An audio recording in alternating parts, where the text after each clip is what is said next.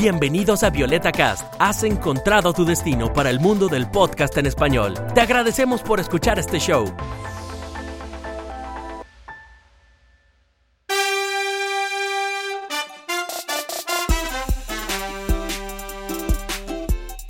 Hola a todos, soy Guillermo desde Colonia, Alemania.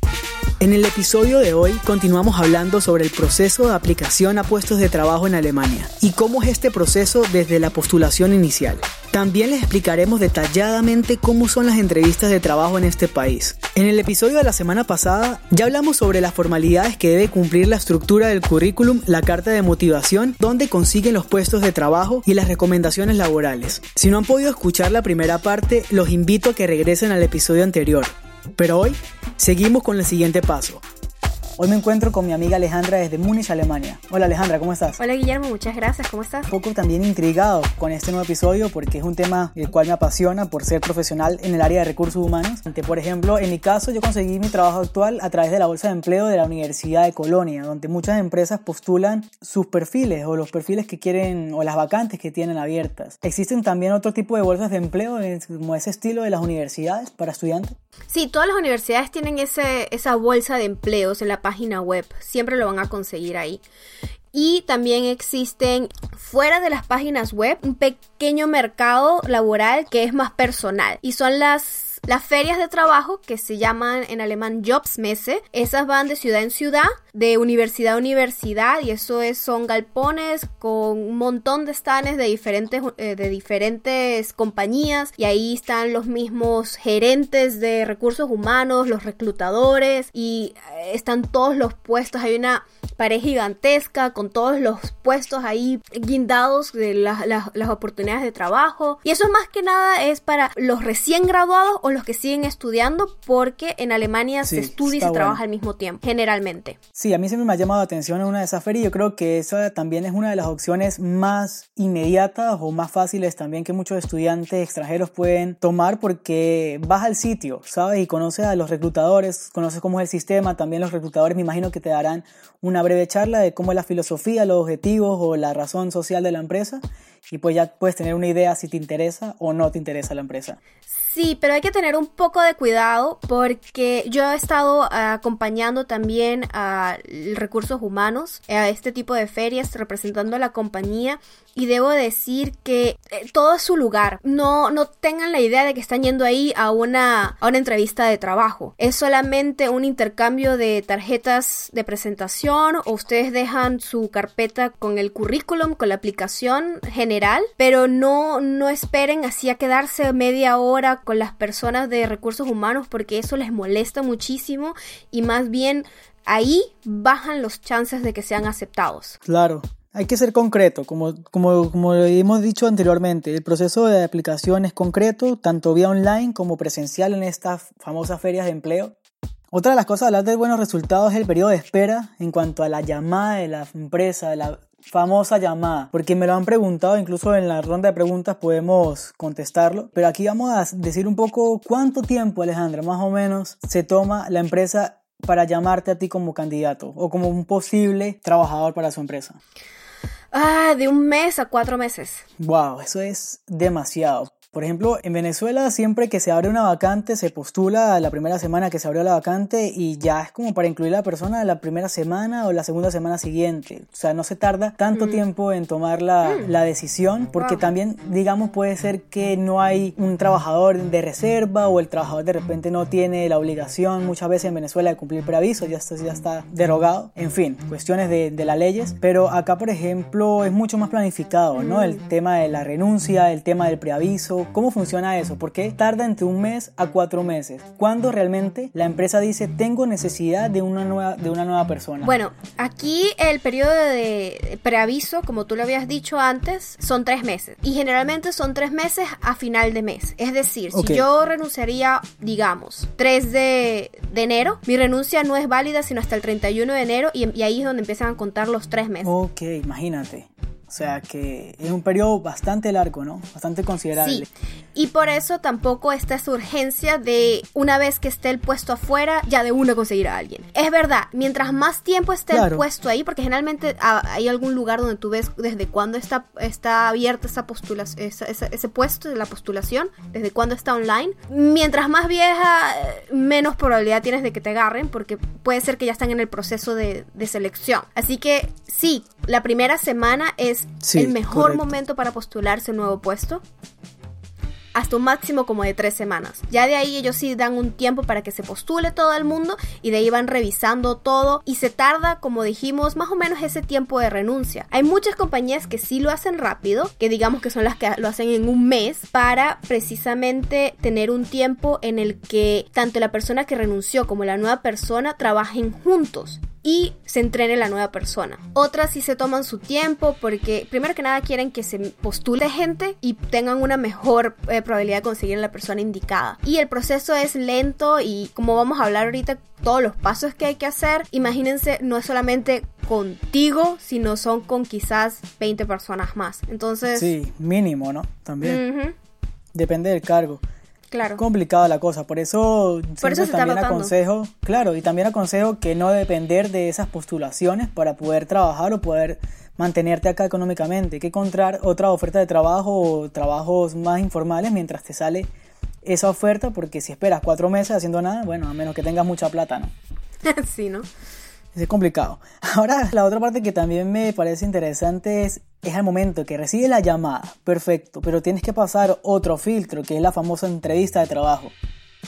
¿Cómo es ese cuento? Ok, la famosa llamada. La llamada es que te están diciendo que te quieren seguir viendo. Si te dicen que no, te van a mandar un correo electrónico o no vas a escuchar nada.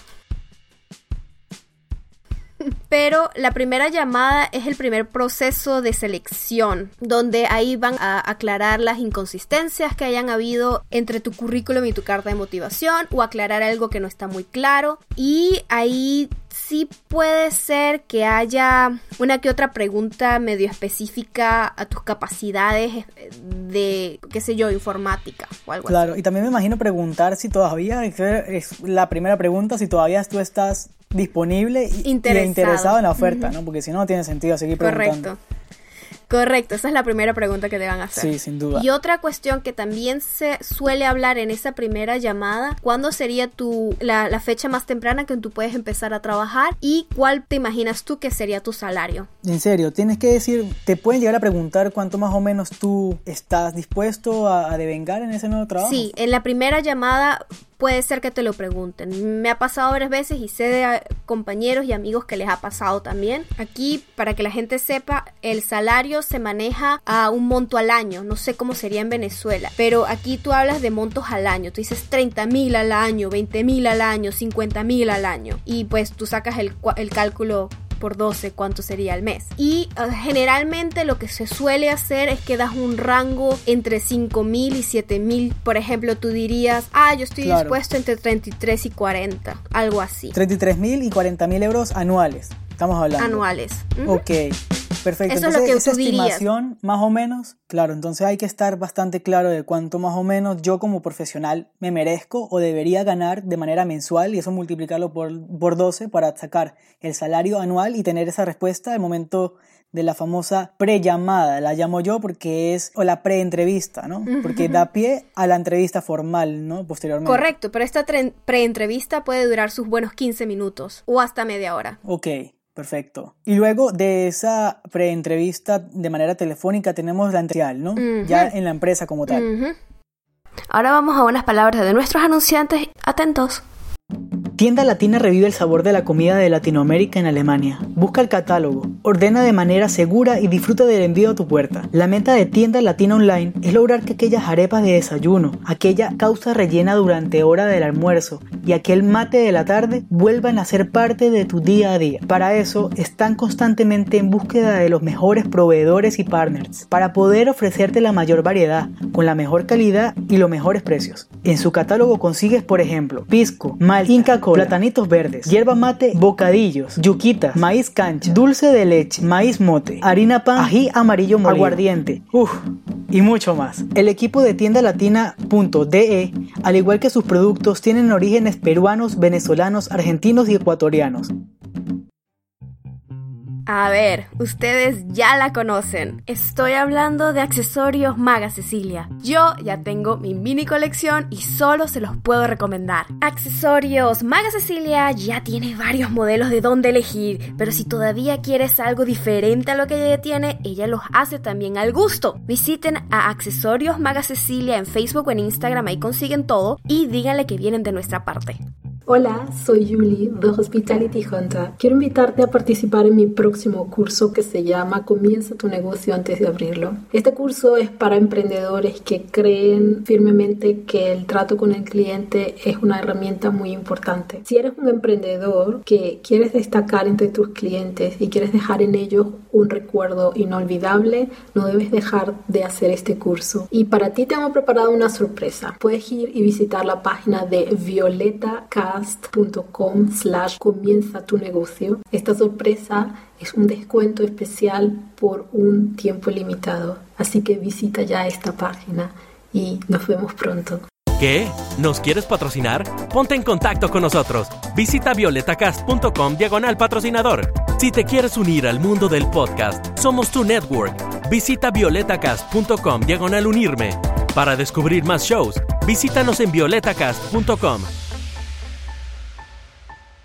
Ay, Alejandra, ¿cómo es este cuento para defenderme en la entrevista? Que esto también fue un dolor de cabeza para mí y fue bastante diferente a lo que llevaba, a lo que estaba acostumbrado en Venezuela. Cuéntame más o menos cómo es el sistema o el esquema de la entrevista. Bueno, el esquema de la entrevista. No vamos a hablar mucho, obviamente, tienes que estar puntual, tienes que estar bien vestido. Eso, se sabe. ¿no? Así que vamos a hablar del esquema de la entrevista. Bueno, algo creo que lo que yo te dije, te han preparado tu monólogo. Y tú me dijiste, ¿pero por qué? ¿Cómo? ¿Cuándo? ¿Dónde? Ah. ¿Cómo así? Correcto, sí. Pero sí o no que tenía razón. Totalmente de acuerdo. O sea, tú me dijiste, ten tu monólogo preparado, ten tus temas, tu, tu vida preparada, tu biografía profesional. Tienes que dominarla de pies a cabeza y estudiarme mi propio currículum en alemán, que fue también complicado. Exactamente. Entonces, ¿cómo es la cosa? Tú entras, eh, tienes al reclutador con la persona que hablaste por teléfono. Si tienes también a la persona que sería tu jefe directo, un compañero de trabajo y dependiendo de la compañía puede ser que tengas al jefe de tu jefe o al jefe de la compañía, dependiendo del tamaño, ¿no? Sí. Ahí eh, generalmente el reclutador es el que digamos, es como una mesa redonda de preguntas. No es así tú interrogado en una esquina y ellos allá. Es una conferencia, una sala de conferencia y el reclutador agarra y dirige la conversación. Empieza para decir, este es el puesto tal, que no sé qué, ta, ta, ta. Y eh, nosotros consideramos que tú serías un buen candidato o una buena candidata porque no nos cuentas un poquito acerca de ti. Y esto va a sonar raro, pero es así. Tienes que tener más o menos unos 10-15 minutos preparados donde tú vas a hablar un monólogo solamente acerca de ti tiene que ser cronológico, ya sea tú mismo decides en qué tipo de cronología, pero tiene que tener sentido. Puedes agarrarlo desde el trabajo más reciente o desde tu primer trabajo o desde tu estudio. Por ejemplo, empiezo desde el 2006, que fue que vine a Europa, o también desde mi primer trabajo, o a veces empiezo desde mi último trabajo y les echo el cuento de retrospectiva. Depende mucho de cómo tú sientas que es también esto, pero a la gente que está menos preparada, yo digo, agarren una estructura y manténganse con eso. Y la clave aquí es decir, dar la idea de quién eres, decir cuáles han sido tus cargos, qué has hecho en cada puesto y por qué la decisión ha sido de cambiar de un puesto al otro, qué te ha llevado a qué, qué te motivó a hacer esto y aquello. Tienes que en serio no ir a tan detalles, pero ser justificativo y explicar bien por qué tú estás haciendo esta decisión y por qué después al final de este monólogo, es decir, el por qué todas estas decisiones han llevado a que tú tomes este puesto como una posibilidad. No que te va a dar este puesto, sino qué vas a traer tú para este puesto y qué esperas entonces tú traerles a ellos. ¿Qué ofreces, no? Como profesional. ¿Qué ofreces?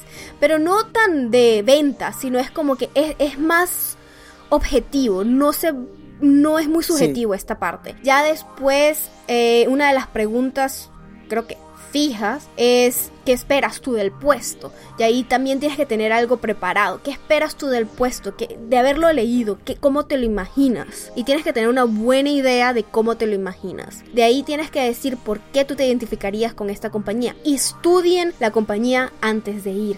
Sepan cuántos trabajadores tiene. Sepan cuándo se fundó quién es el jefe, quién, quién, la, quién, la, quién la fundó, quién es el jefe ahora, cuál es el curso que tiene si están en, en, la bolsa de valores. Todas esas cosas hay que saberlas, hay que, hay que conocer la compañía, porque esas cosas no es que te van a preguntar, ay, ¿cuál es el curso? No, pero tú tienes que demostrar que sabes que, bueno, en estos años ha sido así y entonces esto cambió y tal, y por eso yo creo tienes que saberte defender y tienes que conocer Sin el duda, mercado. Claro, si no, no, no tiene sentido. Tú sabes que hablando de la parte cronológica, Alejandra, en mi caso yo empecé de atrás para adelante, ¿no? Porque para mí fue mucho más fácil eh, imaginarme mi evolución. Primero empecé haciendo mi licenciatura Correcto. en Venezuela, luego tuve mi primer trabajo, mi segundo lo dejé porque me fui para, el tercero, y en tercero en tal ciudad, y después para el cuarto pues no, no hice nada, sino fui para Alemania.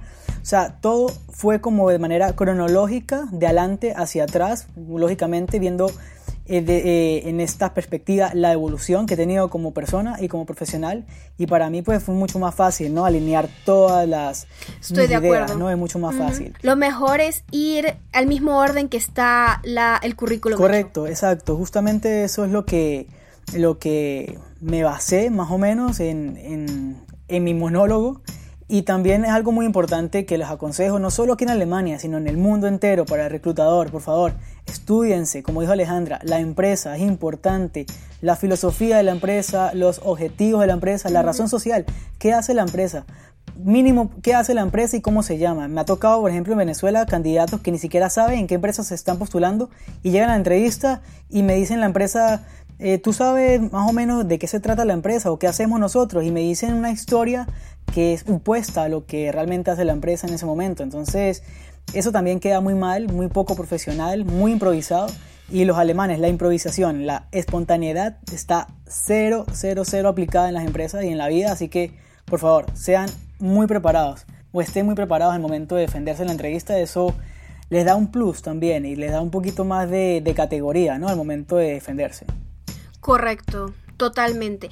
Y no es, no, no se pongan nerviosos con eso de que no pueden ser espontáneos, pero Guillermo tiene toda la razón. Es ve preparado y está seguro, está claro en tu cabeza qué es lo que tú Correcto. quieres. Es que también la gente confunde el ser espontáneo con no estar preparado. El ser espontáneo también es ser natural, ¿no? Pero sin, sin dejar de ser preparado y profesional. Son dos cosas también que la gente tiene que diferenciar. Correcto. Te van a lanzar preguntas y te van a decir cosas que tú no sabes. Di que no sabes. Está bien no saberlo. Pero no es que 80% de las cosas no las vas a saber. Porque adivina qué, no te van a dar el puesto entonces. Exacto. Es así, Alejandra. Yo creo que este tema también pues es bastante extenso. En mi caso, yo les aconsejo a cada uno de ustedes, oyentes, que busquen mucha información en internet. Hay muchísimos eh, links eh, bastante útiles en internet, bastantes páginas, muchos blogs. Sobre todo en mi caso me sirvió mucho obviamente la ayuda tuya Alejandra para esta postulación Ah. y también videos en, no en serio, para mí tu, tu, toda esta explicación que estás dando en este episodio y que me la diste en, en aquel entonces para mi entrevista me sirvió de mucha utilidad y créanme que es 100% cierto lo que está diciendo Alejandra, es bastante útil y eso es algo que también lo van a, lo van a, a poder comparar con algunos videos de YouTube que yo también pude ver, cómo defenderse en las entrevistas Ujú. o cuáles son las preguntas claves de la entrevista. Hay expertos en el área de recursos humanos, de- hay panelistas y que debaten y que hacen un simulacro de cómo es este proceso y concuerda con todo lo que estamos diciendo perfectamente y pueden tomar ahí como referencia cómo defenderse, el lenguaje corporal, cómo hablar, con qué tono de voz, etcétera, etcétera. Sí, una página web también que funciona muchísimo para eso sería beverbon.com, que es B de barco, E, W, E, R, B de barco, U, N, G.com. Y ahí pueden conseguir absolutamente todos los detalles, todos los detalles de este tipo de temas. Ahí tienen ejemplos de cómo tomar una foto, cómo no tomar una foto, tienen plantillas para hacer sus currículums, y para hacer la carta de motivación y un- una, una montaña de tips. Y si no, como dijo Guillermo en YouTube, hay bastante información útil. Sí, yo creo que ahorita el que tiene, no sé, se cae en la entrevista o no pasa ese proceso, realmente es porque no quiere o no se prepara como es, porque hay mucha información en Internet. Ahora, un detalle ya después cuando pasó la entrevista, puede ser que haya otra entrevista más. No se asuste. Correcto. Entonces, depende del, del área al cual se está postulando. Siempre hay preguntas Depende del área, depende de la, del nivel de complejidad de la compañía. Puede ser que tengan dos entrevistas y pues hay que repetirlo como un loro otra vez lo mismo.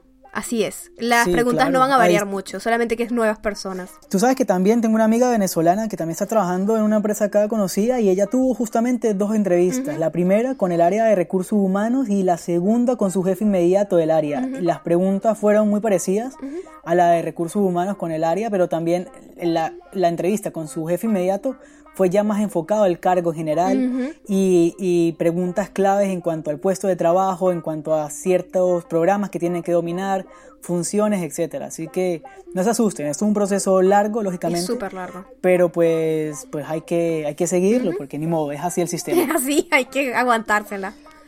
Hay que aguantársela, ni modo.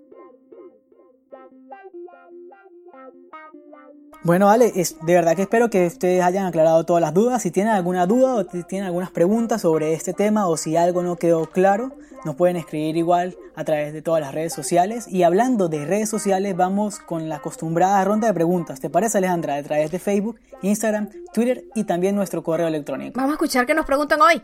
Perfecto. Mira, Alejandra, tú sabes que la pregunta de Aarón es súper interesante, ¿no? La primera pregunta de hoy viene de Aarón de Venezuela por nota de voz a través de la mensajería de Messenger Facebook. Una de las preguntas que yo me hago, por ejemplo, a una amiga en España tardó como cuatro meses para ser seleccionada. Pues entonces, ¿cuánto tiempo dura el proceso de desde que va a la entrevista, te seleccionan, te hacen las pruebas y quedas fijo? Y eso que ella tenía todos sus papeles legal. Entonces me parece increíble que por lo menos en España tarden tanto tiempo para ser este, seleccionados por una empresa. Entonces, quiero saber cuánto tiempo tarda el proceso de selección y contratación de, de alguien allá en, en, Alemania. Ok, ok. Aarón, gracias por la pregunta. A ver, es verdad, las pruebas, cierto, nos faltó decir eso antes. Si te hacen a veces exámenes o pruebas, por ejemplo, te sientan enfrente de una, de una computadora y te dicen, por favor, haz esto en, Excel, haz aquello, o en SAP, o dependiendo del trabajo, pero sí hacen pruebas. También hay, creo que en BMW o también en Project and Gamble, en el proceso de postulación tienes que hacer un examen online antes de que te llamen. Correcto. Eso sí lo hay. Y eso no dura, no hace que la duración sea más larga de todo el proceso. Está incluido. Está incluido en esos de un mes a cuatro meses. Dependiendo mucho de la compañía, a veces si te dicen puedes empezar antes. Por ejemplo, si son puestos adentro de la misma compañía por unos dos meses, harías los dos trabajos al mismo tiempo, pero cada vez menos uno y cada vez más el otro. Pero generalmente ellos buscan a alguien dentro del mes, dos meses. Sé que suena un poco contradictorio, pero si tú dices, no, si te estás postulando en febrero y dices, ah, puedo empezar en octubre, tampoco. ¿Cuál ha sido tu experiencia, Guillermo? Pues mira, Alejandra y Aarón, a ti te puedo responder también que, por ejemplo, en mi experiencia eso es cierto. en cuanto a los simulacros o a las pruebas que se refiere Alejandra, es un proceso usual que se hace en recursos humanos a nivel mundial que se llama Assessment Center, que es poner a prueba al empleado en acción, cómo sería el día a día de ese empleado en el momento dominando cierto eh, programa o ciertos procedimientos o cierta toma de decisiones. Eso es usual. También muchas compañías, como bien lo dijo Alejandra, Procter Gamble o qué sé yo, pueden llegar a hacer eh, pruebas internas o pruebas online de razonamiento matemático, de lógica, qué sé yo, pero eso va entre, incluido en el tiempo para tomar la decisión, ¿no? Que entre uno o cuatro meses, como bien lo dijimos. Sin embargo, me llama la atención la pregunta de Aaron porque él se refiere a pruebas y yo creo que también enfocándose en pruebas psicológicas que muchas veces en Venezuela se aplican. Es obligatorio en todas las empresas aplicar pruebas psicológicas o pruebas psicotécnicas para saber cómo la persona, tanto su personalidad, su carácter, como ciertas habilidades en el cargo, ¿no? Es decir, en resumidas cuentas, para ver si viene medio loquito o no. Entonces, ¿cómo es esa cuestión acá en Alemania? Porque me llama la atención en cuanto a las pruebas psicológicas. Creo que no se hace demasiadas o no se hacen realmente las pruebas. No, nunca lo había escuchado. De verdad, nunca lo había escuchado, ¿no? no Imagínate. Qué loco. Yo creo que, bueno, realmente, pues mira, no, no se hace. Bueno, basado en la experiencia de Alejandra, ella no ha escuchado, no ha vivido esa experiencia. Y pues no sé, creo que también es un, podría decirse que un llamado de atención a muchas empresas y a, muchas, a muchos reclutadores que deberían incluirlas porque se pueden evitar algunos accidentes o algunos inconvenientes como el caso de German Wings, ¿no? Este piloto loco que lo montaron en ese avión, no se sabía que el tipo está inestable.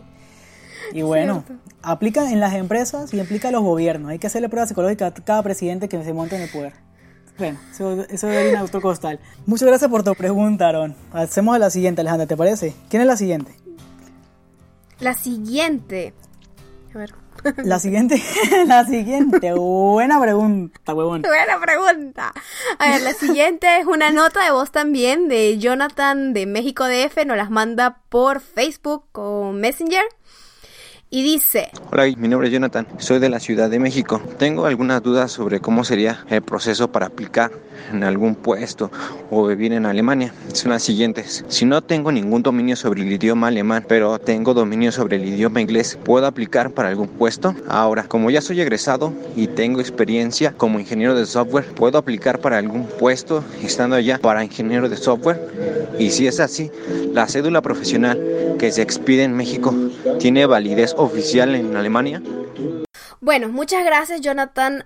Eh, si solo sabes inglés es un poco más complicado porque esto yo lo he vivido principalmente en alemán y más bien hay una parte de la entrevista donde ellos te dicen, vamos a, te preguntan en inglés espontáneamente cuál ha sido ¿Qué, aprendiste de tu último trabajo o que expliques tu último trabajo en inglés para que ellos vean el nivel de, inglés que, que, tienes. O también te lo pueden decir en francés o dependiendo del trabajo que te estés postulando. Si es solo eh, si solo sabes inglés, mm, tampoco tengas mucho miedo tienes que ir ya a compañías un poco más internacionales y menos alemanas, que también tienen sedes acá si quieres venir aquí a vivir a Alemania, como lo que estoy entendiendo. Y como ingeniero de software, es verdad, no necesitas saber tampoco mucho alemán, puedes trabajar eh, en inglés. Conozco, por ejemplo, en el ámbito de, en este ámbito de ingeniero de software, vienen muchos, muchas personas del oeste de Europa, rumanos o, búlgaros, que tampoco saben mucho inglés, eh, mucho alemán, pero con el inglés va y trabajan aquí sin ningún problema. Así que no creo que sea para ti más difícil todavía. Solamente que diría que en la selección de compañías tengas más cuidado. Ya con la cédula profesional mexicana no tengo la, la mínima idea de qué es eso. Guillermo, Tú dime, no sé. Pues mira, Jonathan, realmente, como te lo dijo y te lo explicó súper bien Alejandra, no tiene ningún impedimento en trabajar aquí en inglés. Hay ciertas compañías que tienen como idioma corporativo el idioma inglés, así que no va a ser ningún problema, y menos en tu carrera, que ingeniero o en el área de informática o de software, es muy permisivo, ¿no? En cuanto a la cédula profesional mexicana, yo dudo que tenga aquí algún tipo de validez. Aquí tienes que tener, bien sea una visa de trabajo o una visa de estudiante o algún tipo de visa que te permita, siempre expedida por el gobierno alemán o por la embajada de Alemania en tu país, que te permita a ti, bien sea ejercer tu profesión, vivir o realizar algún tipo de estudio. De todas formas, si, como siempre le decimos a nuestros oyentes, si tienen algún tipo de duda o pregunta sobre ese tipo de cédulas o de identidades de sus países, pregunten a las autoridades competentes de sus países si tienen validez internacional, si tienen validez aquí en Europa o validez eh, en Alemania, si existe algún tipo de convenio interno de país en país. Entonces puede ser tu caso, no tengo ni la menor idea. Siempre mejor preguntar a la fuente de información y la fuente de información está en la Embajada de Alemania en México DF. Ahí es donde puedes recurrir, ya que tú resides allá. Otra pregunta nos hace Delia Díaz desde México DF a través de Instagram. Ella nos dice, ¿cómo es el horario de trabajo en Alemania? ¿Hay que quedarse más tiempo o más horas de lo establecido? como es en el caso de México DF. Pues mira, Delia, aquí realmente como lo dijimos en un episodio, como lo dijo la modelo Mariangela Bonani, creo que sus clientes favoritos son alemanes, es por eso, por el respeto a las horas de trabajo. Aquí se trabaja lo justo, ni menos ni más. Aquí las horas extras son muy poco usuales dependiendo del cargo que tenga. Por ejemplo, si es un jefe, un CEO o algo así una empresa, ok, es lógico que va a estar disponible para la empresa mayor mm, mm, eh, la mayor cantidad de horas posibles porque lógicamente su paga es mucho más que cualquier analista o cualquier trabajador, ¿no? Es lógico. Correcto. Sin embargo, trabajadores normales, ¿no? Digo, trabajadores normales a tiempo completo, 40 horas semanales, no he visto que sea tan forzado o tan esclavizante como en Venezuela, en México, en Latinoamérica en general. Tengo muchos amigos de México que me dicen que el, trabajo es bastante fuerte, mucho sobre tiempo, eh, no pagan extra y que no se respeta realmente el espacio. Y si tú te vas temprano de una empresa, es mal visto. Si tu horario de trabajo es hasta las 5 o 6 de la tarde, es mejor visto que te vayas media hora después. Aquí en Alemania eso no es tan usual? Por ejemplo, basado en experiencia. No sé en tu experiencia, Alejandra. ¿Qué dices? No, no solo experiencia, sino por ley. Te estoy diciendo, eh, eso no es así.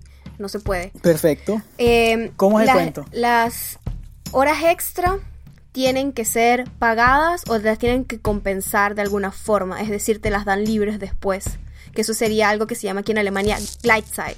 También, si no tienes eso, porque eso también depende un poco de tu tipo de contrato, también que te lo pagarían, ¿no? Eh, muchas compañías, ya que, o sea, el problema es que si los trabajadores tienes un máximo de 10 horas al día, si tú tienes en promedio como trabajador individual 10 horas al día, eso eh, la compañía recibe una multa. No le conviene a la compañía que tú trabajes 10 horas. Y si es algo constante y te pasas de esas 10 horas incluso, tienen que tú y tu jefe tienen que escribir una carta de justificación de por qué ha sido así y esa carta no solamente va al consejo de trabajadores de la compañía que se llama el Betriebsrat, sino también va a las autoridades competentes de la región, que sería el Ministerio de Laboral del Estado. Ahora, si te piden que tú trabajes fuera de horarios, horarios normales, digamos en la noche, en alguna madrugada, un domingo, esos son, tienen que hacer un formulario, tienen que hacer una petición al gobierno con un formulario específico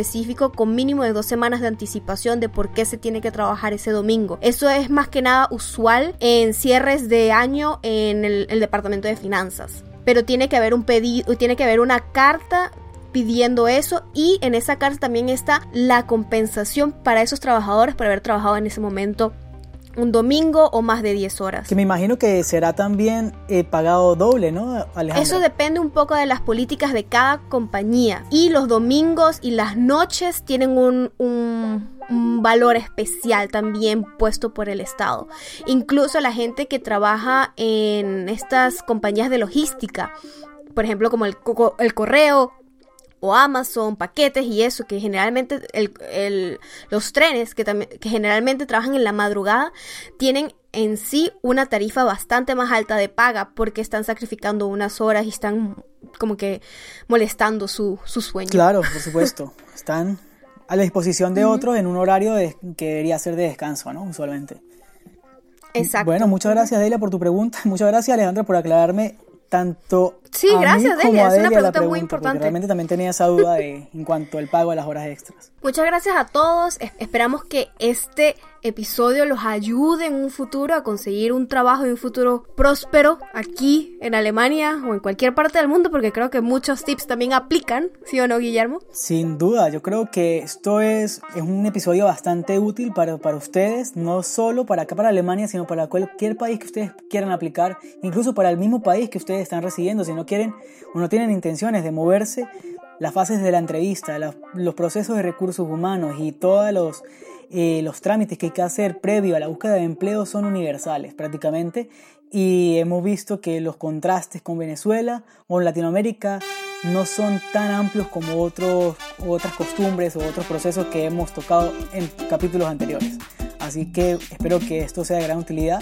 Como siempre, si tienen dudas o preguntas, o si tienen algún otro tema de interés, el cual quieran que nosotros tratemos en el próximo capítulo o en el próximo episodio, nos pueden contactar en Facebook, Instagram, Twitter y el correo electrónico a través de donde, Alejandra. ¿Cómo son nuestras redes sociales? Ok, nuestras redes sociales son Instagram y Facebook, Violeta Cast Productions, en Twitter, Violeta Cast Prod, P-R-O-D Y por supuesto el correo electrónico, si les da un poquito de pena escribir público, pueden enviar aquí más privado. No decimos el nombre si quieren, pueden poner anónimo. Sería podcast.violetacast.com. Muchas gracias a todos y esperemos que tengan unos trabajos geniales en el futuro. Muchas gracias a todos por escucharnos en este episodio y les deseo mucho éxito en esa carrera profesional. Sean concretos, estén preparados para las entrevistas, cero nervios y mucha seguridad.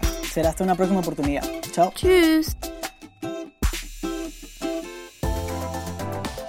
Te agradecemos por escuchar este show. No olvides de dejarnos una review y de suscribirte para más episodios. Déjanos saber tus comentarios y preguntas. Nos consigues en toda la web bajo Violeta Cast. Para descubrir más shows, visítanos en violetacast.com